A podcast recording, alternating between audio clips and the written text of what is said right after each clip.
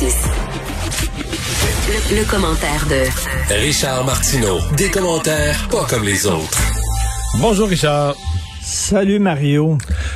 T'as l'air déprimé? Ouais. Ah ben écoute, là, je veux dire la première nouvelle, là. Je sais pas, je viens de tomber là-dessus. Ouais, des résidents de la résidence Mémonide, là. Oui, à Côte-Saint-Luc, il y en a sept qui ont été vaccinés, qui l'ont attrapé. Euh, moi, ça me fesse dedans ben raide. Je sais qu'après ça, on peut relativiser, on peut apporter des nuances, on peut, on n'a jamais, on n'a jamais promis un jardin de roses, on n'a jamais dit que vous êtes parfaitement inoculé, parfaitement protégé à la première dose. Mais là, ça veut dire que la première dose, ça vaut pas de la chenoute. Ben, c'est le nombre de jours aussi. C'est-à-dire qu'il faudra, faudra analyser ça parce que ce que je, là, je suis pas médecin, mais ce que je comprends, c'est que plus tu es âgé, plus euh, le temps de développer pleinement l'immunité est importante, euh, et plus aussi euh, la deuxième dose va être importante. L'autre chose qu'il faudra voir de ces gens-là, c'est ce qu'ils sont très malades. Parce que le vaccin, le vaccin ne promet pas que tu pourras pas avoir un test positif là. Le non, vaccin... je sais bien, mais, mais, le, pari qu'on avait, qu'on prenait, c'est-à-dire d'essayer de donner la première dose à plus de gens possible, quitte à retarder la sûr deuxième que ça soulève dose. La question. Là, ça soulève la question. Puis là, moi, on m'avait dit que la première dose, ça te protégeait, mettons. J'ai parlé à Emmanuel Latraverse. Elle dit la première dose, ça, ça devrait te protéger jusqu'à 75 soit qu'il faisait partie des 25% qui te protègent pas, soit qu'il y a quelque chose qui marche pas avec la première non, mais, mais comme je te dis, Richard, il faudra voir est-ce qu'ils sont malades, là. oui, si, si tu as 6 ou 7 personnes âgées, vaccinées, qui sont testées positives à la COVID, mais qu'aucun se retrouve à l'hôpital, Là, on sera obligé de là en termes de probabilité, on sera obligé de constater que oups, il semble être quand même mieux protégé là. En tout cas, une chose est sûre, c'est que euh, on n'est jamais, euh, euh, trop trop préparé, trop prudent. les gens qui se sont fait vacciner ou qui vont se faire vacciner, après ça, vous sortez pas de là en disant youhou, c'est fait, let's go, party time. Non, non, non, faut continuer à être extrêmement prudent et à respecter les consignes jusqu'à la deuxième dose. Et même là, la deuxième dose, il va falloir attendre qu'il y ait une immunité, une immunité collective. Et là, l'OMS dit, ça sera pas pour 2021. Ouais, c'est un peu déprimant ça, l'OMS. Ouais. Ça, c'est déprimant. Mais ça, ce que ça veut dire, c'est que jusqu'à la fin de 2021, il va y avoir certaines mesures, mais tu rien de comparable avec. Il faut quand même être optimiste. Ça veut rien de comparable avec ce qu'on vit là. Non, non, mais ça veut-tu dire qu'on ne pourra pas voyager l'été prochain non plus? Mais l'été prochain, je vais être plate, je pense que nous, au Canada, on ne sera pas, on sera pas vaccinés. Taboire, écoute, là. Mets tes vacances vers la fin de l'été. Ouais, Richard. okay. 20, 20, fin du mois d'août. À la fin de l'été, si tu veux des vacances de l'été prochain, là, mais réserve le, 7 septembre. Le, plus de temps Tu vas améliorer tes chances un peu, là. Richard, un, des problèmes que cause tout ça, c'est on l'a vu là, les chirurgies euh, qui sont qui sont reportées et euh, la question est-ce que les, les, les, chirurgies de changement de sexe doivent, doivent être prioritaires? Ben oui, on a tous sursauté en voyant cette nouvelle là euh, du bureau d'enquête dans le journal de Montréal. deux détenus, on a jugé que c'était prioritaire qu'elle qu'elle fasse leur opération de changement de sexe. D'ailleurs, hein, ils ont été escortés là, une des deux qui était une meurtrière là d'ailleurs qui a voulu tenter de s'évader, tout ça, a été escorté par la SWAT.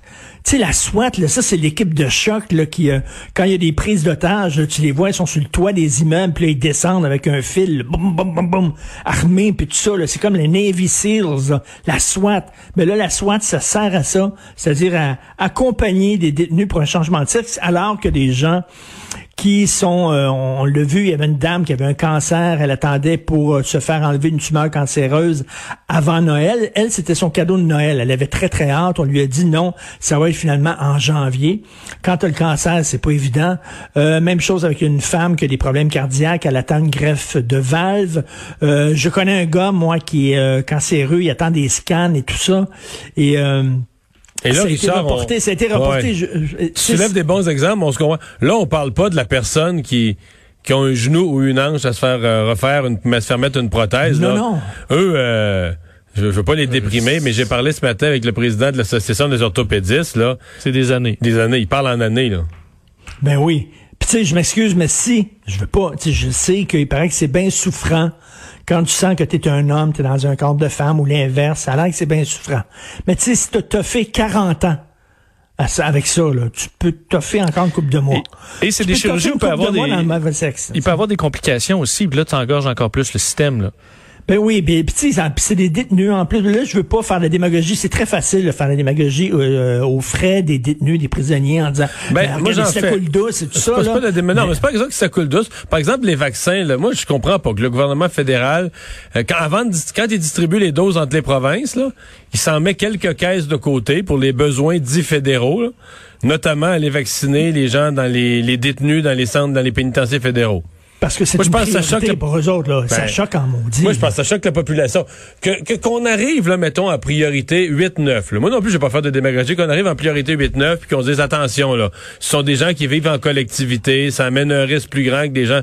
Je, je, je, je serais prêt à en débattre puis à en discuter mais qu'ils soient vaccinés avant les gens qui sont en zone rouge, qui sacrifient depuis le printemps ben passé à, à, mettre leur santé à risque pour soigner des patients de la COVID.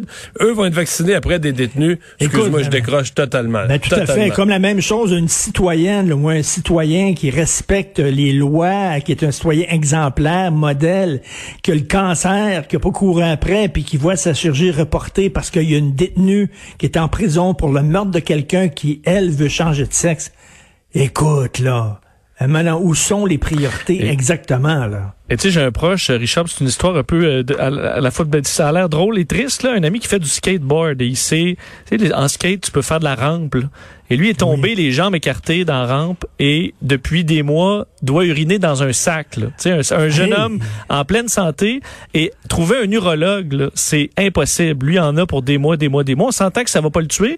Euh, sa, condition, mais... pour un jeune homme en plein la fleur de l'âge, euh, incapable de se trouver un urologue mais, depuis des mois. Euh, on le aussi, le, lutter contre le cancer, c'est il faut que tu euh, aies un diagnostic très très tôt.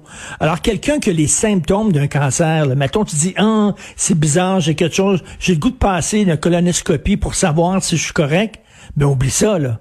Ta colonoscopie, là, ça va prendre un an. Mais sauf que dans un an, si effectivement tu as un cancer, tu as des polypes cancéreuses et tout ça, ça va se développer. Tu sais, c'est comme, c'est grave la situation, là. Vraiment, là. Je pense que les opérations de changement de sexe, je pense que ça peut attendre. C'est quoi, ils veulent aller dans une autre prison, dans la prison des hommes, c'était mieux traité que dans la prison des femmes, je sais pas, bref. Ouais.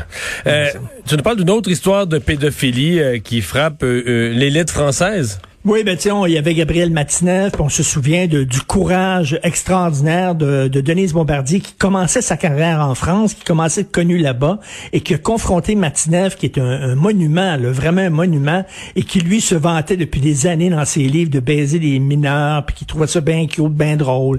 Il racontait ça dans des talk shows, tout le monde riait. Et Denise, qui a vraiment mis sa carrière en jeu en France et qui l'a affronté, qui puis qui a dit que c'est un, un sale pédophile. Là, c'est la même chose Olivier Duhamel, c'est un politologue qui est de tous les tous les talk shows, qui est souvent bon interviewé. Et là, lui, il, aurait, euh, écoute, c'est son beau-fils en fait, c'est le le fils de sa femme qui l'a agressé de nombreuses reprises alors qu'il était très jeune. On parle de 13 ans. Et euh, aujourd'hui, il y a un philosophe que j'aime beaucoup, Alain Finkielkraut, un philosophe français, qui a commencé à dire, d'ailleurs, qu'il était barré, il était, chroniqueur à LCI, la chaîne d'information LCI en France, et là, on a décidé de s'en départir. Il a dit, oui, mais vous savez, quand même, 13 ans, c'est pas un enfant, et puis souvent, bon, il faut voir, souvent c'est réciproque, souvent c'est, c'est, c'est, ah, bon, 13 ans. Mario, écoute, sur, sur la question de la pédophilie, mais les Français des relations sexuelles avec les jeunes, les Français, les Français sont weirdo là-dessus, là.